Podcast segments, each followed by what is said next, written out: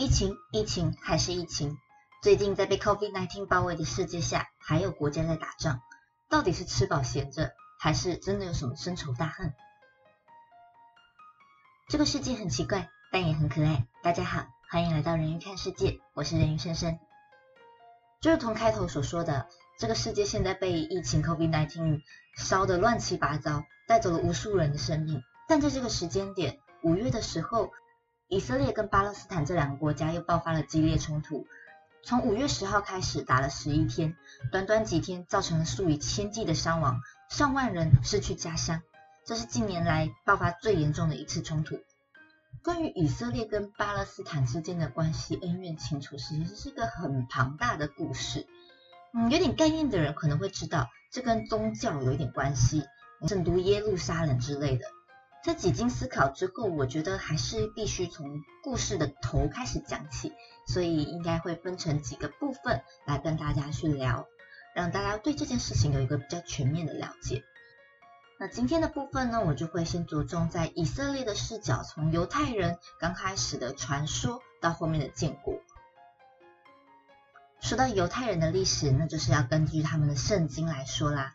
那个圣经呢，其实是我们所知道、熟悉基督教的圣经也是一样的，不过他们是旧约的圣经。在圣经的里面的记载呢，犹太人的祖先是亚伯拉罕，跟伊斯兰教的祖先是一样的。其实基督教、天主教、犹太教跟伊斯兰教，他们是同一个渊源，都认同圣经里面旧约圣经的部分是他们的起源。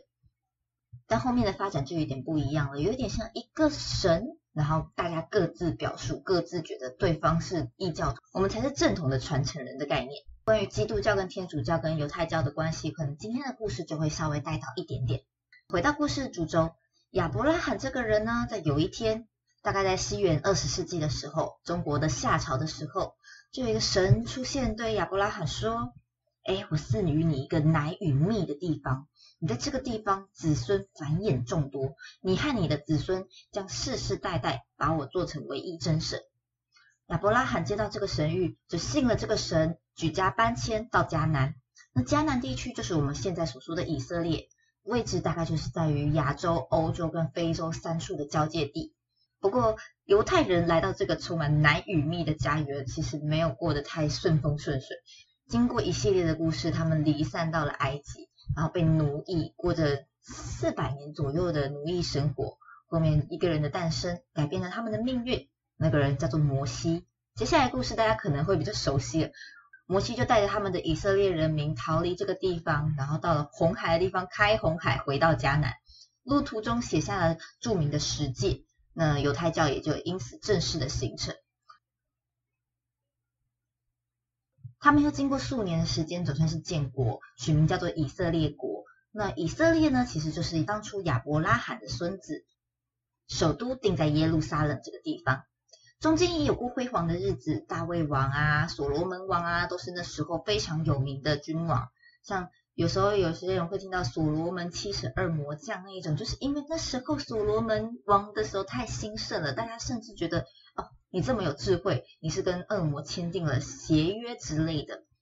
他们曾经盛兴盛过，但后面就是合久必分，分久必合之类的故事。在所罗门王的后期，以色列王国就遇到了分裂啊，内部分裂，分成两个国家。后面又遇到了亚述国啊、巴比伦啊、波斯这种当时的强权国家入侵统治，他们就这样灭国。甚至在巴比伦的时候，也有那种大型掳掠事件，把犹太人全部绑走。但后面的波斯王国打败巴比伦，那这些被困住的犹太人还是再度回到了他们的耶路撒冷圣城这边。真正让他们离开耶路撒冷数千年的，是直到了罗马帝国的统治时期。罗马帝国统治时期，他们采取了非常高压的政策手段啊，在税负上，在宗教信仰上，就不断的打压犹太人。激起犹太人非常强烈的反弹，反弹的结果就是一场场的反抗战争，但跟我们现在所知道的以色列不太一样。那时候他们是反抗了两次都输，那下场都是非常惨烈的屠杀跟流放。犹太省直接被改名叫巴勒斯坦省，这是巴勒斯坦首次见于历史上，就是巴勒斯坦这个名词第一次在历史上被提起，就是因为罗马人直接把犹太省改叫巴勒斯坦省，不叫犹太的民族了。那犹太人被赶出圣城，直到后面拜占庭的时期，犹太人民才可以被允许进入耶路撒冷。不过他们再回到这个地方的时候，以前的首都已经是一片的荒芜，那时候已经被踏平了，没有所谓圣殿，只剩下一面墙。他们难过在这个墙面下痛哭，他们也是应该哭的，因为他们可以在以自己国家的名义正正当当的在这一片墙下的时候，已经是一千八百多年之后了。而这片墙后面就命名为哭墙，是大家应该多少会听过的一个名字。在往后没有领土的日子里面，犹太人算是到哪里都被欺负，到哪里都被歧视，到哪里都被屠杀的状况。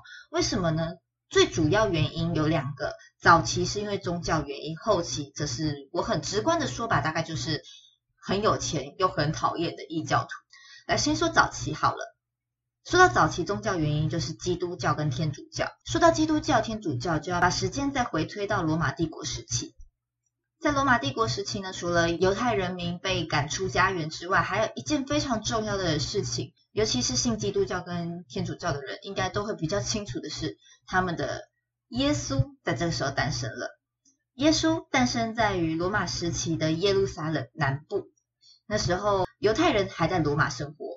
耶稣出生了，他自称是上帝之子，但是他对于那时候的犹太教会有很多的批判，比如说犹太人民就觉得我们是神选之子，神爱我们。我们是被神选中的那种特殊的人类，高贵的人类。但耶稣就会说：“哎，只要凡是信我的人都可以得永生。上帝爱世人，只要信我的人就好。”这些种种，还有很多他批评当时犹太教会的做法，都让犹太教会对他神之子的身份保持存疑，认为他是一个异端，甚至你冒充神的名义。所以去煽动罗马人去杀掉耶稣，自此基督天主教跟犹太教的梁子算是结大了。那在后期的社会也知道，大家应该都会知道，有欧洲是以天主基督教为主的国家，而且是宗教占非常非常大的权利。在那个时期，犹太人就真的是一直受到迫害，什么事情坏事都跟他争得上边。像我们很熟悉的黑死病。可能除了杀猎杀女巫的行动外，也很多时候都会归咎到，哎，是犹太人搞的鬼。这样的迫害到了宗教改革跟启蒙运动之后，欧洲人对于宗教的狂热开始消退，才会有好一点的好转。但是犹太民族还是没有过得比较好。为什么原因？大概就是还是一样我说的那个，他们是非常有钱，然后又很讨人厌的不合群的人们，异教徒还是异教徒。他们是一个非常擅长经商的民族，这跟他们本身的一些法典有些很大的渊源。细节我不再去多展开，反正他们就是民族宗教协议里面就擅长经商的一种民族。而因为他们没有土地的关系，所以他们更擅长使用一些金金融的方式去赚钱，让他们被贴上那种奸商啊、高利贷的负面标签。这样就算了。犹太人他们又有很忠诚排他的一神信仰，我们才是天选之子，我们高贵，这也是为什么他们可以族群延续千年来都还不会被大家洗成哎跟我们一起，像很多原住民啊跟后面的人来啊，就大家分辨不出来你是谁你是谁我是谁了，但犹太人不会，因为犹太人他们有非常虔诚的宗教信仰，然后还有他们自视甚高的民族主义，就是。我们比较高级，我们有我们自己特殊的文化。在这样的情况之下，他们就是一群性格真的非常讨厌、非常高傲的有钱人。有些人也会说有钱人特别的冷血，他们因为特别理性之类的。有什么结果？我有什么黑帽子就把你扣上，杀了你，抢你的钱，看你拿什么嚣张。这是比较极端的一个案例，但是。最明显的，我们最知道的就是我们后面会提到的犹太大屠杀，就是纳粹时期的犹太大屠杀。也在同个时期，十九世纪的时候，因为民族主义的兴起嘛，犹太人本来就觉得自己是个高贵的民族了，那他们也想要说，哎，那我们也要复国。民族主义就是希望，就是我们同一个民族的可以建立一个独立的国家嘛。那犹太主义也开始有想要复国的心愿，又再加上那时候二战时期。纳粹屠杀犹太人这些行径哦，他们可算是真的受不了了，终于明白说不行，我们不能再一直没有自己的土地，没有自己的国家，一到哪里都被当人被人家欺负，当异教徒，当少数。所以他们就纷纷的开始涌入故土巴勒斯坦地区，在前面也有，可是就是零零星星的一直在增加。那我们后面可能在讲巴勒斯坦的时候，会比较多的提起。要知道哦，犹太人被罗马人踢出耶路撒冷，已经是西元二世纪的事情了。二次世界大战是西元二十世纪的事情，两个相差了一千八百年之久。期间虽然有少数坚持住下来的犹太人啦，但是大部分大家还是跑到了欧洲、俄罗斯。俄罗斯还有一次大迁徙、大屠杀情况之下，他们很多人也跑去美国。反正总而言之，是留在巴勒斯坦的犹太人是非常少数的，这里主要成为了阿拉伯人的居住地。虽然就如同我前面有稍微提过的，巴勒斯坦地区从来都没有在独立成为一个国家，而是经历一次次的政权交替。呃，最后一次的政权国家呢是鄂图曼土耳其帝国。随着一战的结束，鄂图曼土耳其帝国消亡之后，这一块区域就变成了英国管辖区。那时候呢，列强很喜欢去管别人的土地。尤其中东地区是大大的去影响了他们另一个很重要的殖民国家印度的通行方面问题。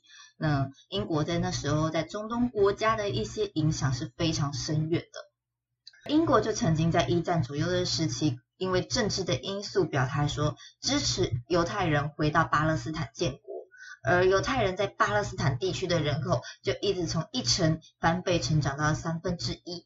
这也渐渐引起阿拉伯人的不满，就莫名其妙为什么有这么多人来跟我们挤，还听说要在我们这里建地，两方的剑拔弩张，其实在这个时候就开始有了些冲突。而在一九四八年，也就是二战结束的第三年。英国因为二战的关系，已经无力再管辖他国的事情，拍拍屁股走人，把这个烫手山芋直接交给联合国去处理。而联合国的处理方式就是把巴勒斯坦地区一分为二，一半交给犹太人，一半交给阿拉伯人，你们各自独立去建国。耶路撒冷这个地方实在是有一点敏感，因为对于两个宗教而言，两个民族、两个宗教而言，他们都是圣城，嗯，就还是给联合国管好了。听到这里，阿拉伯各国可是气到跳脚，直接翻桌走人。没有翻桌了，可他们就是直接离席。我们不接受这个说法。为什么？哎，耶路撒冷是我们的圣城，穆罕默德在这里升天，那这对我们来说很重要啊。啊，为什么你们莫名其妙就要放一个犹太人？你们已经离开很久了，能不能突然说这里是我们祖国？你祖祖你祖你擦！英国已经离开这个地方了，在英国离开这里的管辖之后，可能各国都已经虎视眈眈这个地方了。你们现在联合国说这个地方还要分给那些异教徒，怎么可能？在阿拉伯人气到跳脚的时候，犹太人可是相当的开心，他们已经就是我接受这样的决议，并宣称他们建立了国家以色列，就是我们之前的以色列国的重新启用，就是也一样就使用亚伯拉罕孙子的名。也是我们以前本来就有在这里建国的证据。以色列欢天喜地啊，犹太人终于有自己的国家了。那但他们还没有开心超过一天，阿拉伯国家就已经组合了联军要来打他们。这些国家包括黎巴嫩啊、叙利亚、伊拉克、埃及、约旦、沙地阿拉伯，就是他周围的所有国家都组织组建了军队，一起要来攻打他们。而这个就是我们说的第一次中东战争，以历史上也会称呼它是以色列的独立战争。战争的初期，他们是非常非常非常的吃亏的。他们才刚建国，连个军队都没有。他们没有所谓的军队，他们只是临时组建出来的民兵，然后也没有什么军武装备，就只能靠有什么捡什么来打，完全无法抵抗阿拉伯正规的军队。大家都以为这个场驱逐战会非常非常快的结束，但他们也是死拖活拖，然后撑到跟联合国讨论说，哎，拜托去帮我们调停一下，让我们准备一下休息一下好吗？让我们准备好再来打。联合国也在战争开始打的一个月后，就是成功调停了，说，哎，暂停一下，休停四个礼拜、一个月的时间，让人家休息一下再打，好不好？阿拉伯竟然也就这样同意了。反正他们觉得你们这是稀巴烂，就是被打的稀巴烂，你们就是要被破了。你们我看你们给你们四个礼拜还能干嘛？而我们就嗑嗑瓜，顺便吵吵架。要知道，阿拉伯各国其实是很不团结的，他们自己内部也常常因为宗教分裂、起义的问题吵个你死我活，随时在顺便这个时候继续吵吵架。赶走以色列之后，我们谁要当老大？等等的。那你们吵你们的，以色列这时候可没有在休息，大量的犹太人还是不断的、不断的涌入这个地方，想要保卫这个他们得来不易的犹太家园。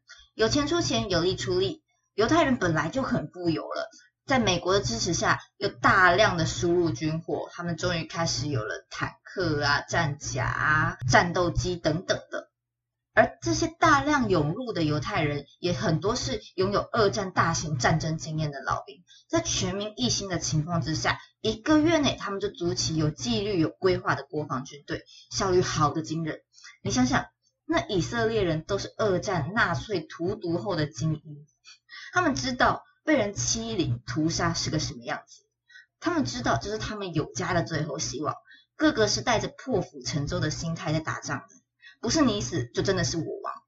反观那些继续嗑瓜吵架的阿拉伯联军，你逊尼派都在胡扯，啊，你个一十二叶派才是王八乌龟蛋，打你个臭犹太人，是我打我的，你打你的，不要来吵我，互不相协调，那这样的结果其实不太意外吧。结果就是战争走走停停了一年多，以色列打赢了这场战争，也正式站稳了独立国家的脚步，获取了大量巴勒斯坦的土地，而这也是巴勒斯坦居民的真正悲剧开始。怎么说呢？得等到下一次的故事再跟大家说。那或许有一些比较敏锐的人，可能就可以开始去思考了。哎，这故事是不是有一点怪怪的？人家都说巴勒斯坦跟以色列就是两个人在吵一个。耶路撒冷是这么简单的吗？就是为了一个宗教问题去吵这个地方？你要知道，在我刚刚的那些故事里面，巴勒斯坦到现在都还没有国家。在刚刚打仗的时候，是其他邻近国家吵着过来帮忙打仗的。而巴勒斯坦的人民呢？那就等到我们下一次再跟大家讲吧。人鱼看世界，我们下次见，拜拜。